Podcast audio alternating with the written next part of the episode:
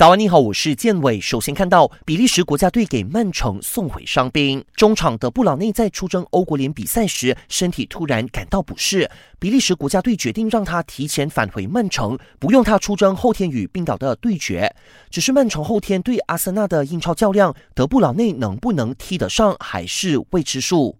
索云杜斯伤兵回归，一个多月前在国家队集训时拉伤左腿肌肉的贝尔纳代斯基已经康复，也恢复了训练。如无意外，他将出战五天后的意甲联赛。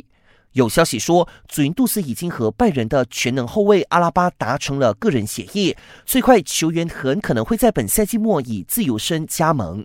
想要观看更多更精彩的体坛动态，尽在 Astro。